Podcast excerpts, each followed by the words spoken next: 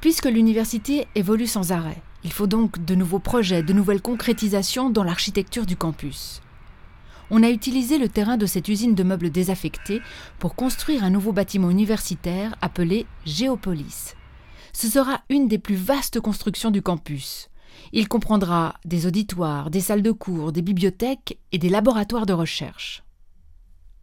En novembre 2008, lors d'une conférence de presse en présence de la conseillère d'État Anne-Catherine Lyon, la direction de l'UNIL dévoile le projet de ce nouveau bâtiment indispensable pour accueillir chercheurs et étudiants.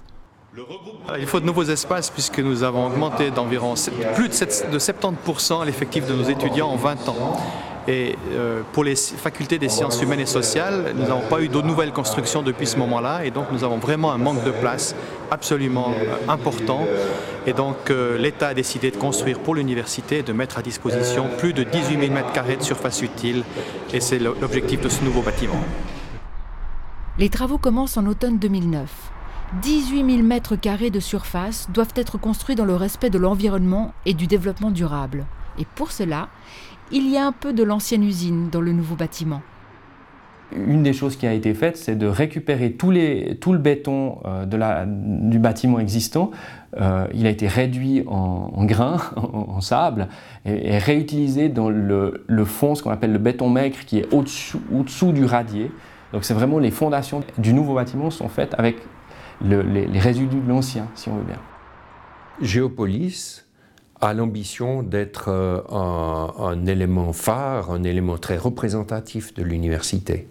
Alors ça, c'est l'aspect, mettons, visuel, euh, surtout depuis l'autoroute, hein, la carte d'entrée de, l'université. Mais euh, fonctionnellement, Géopolis est un bâtiment absolument essentiel pour donner de l'air aux facultés des sciences humaines et environnementales. Et ça, ça fait de nombreuses années qu'on l'attend.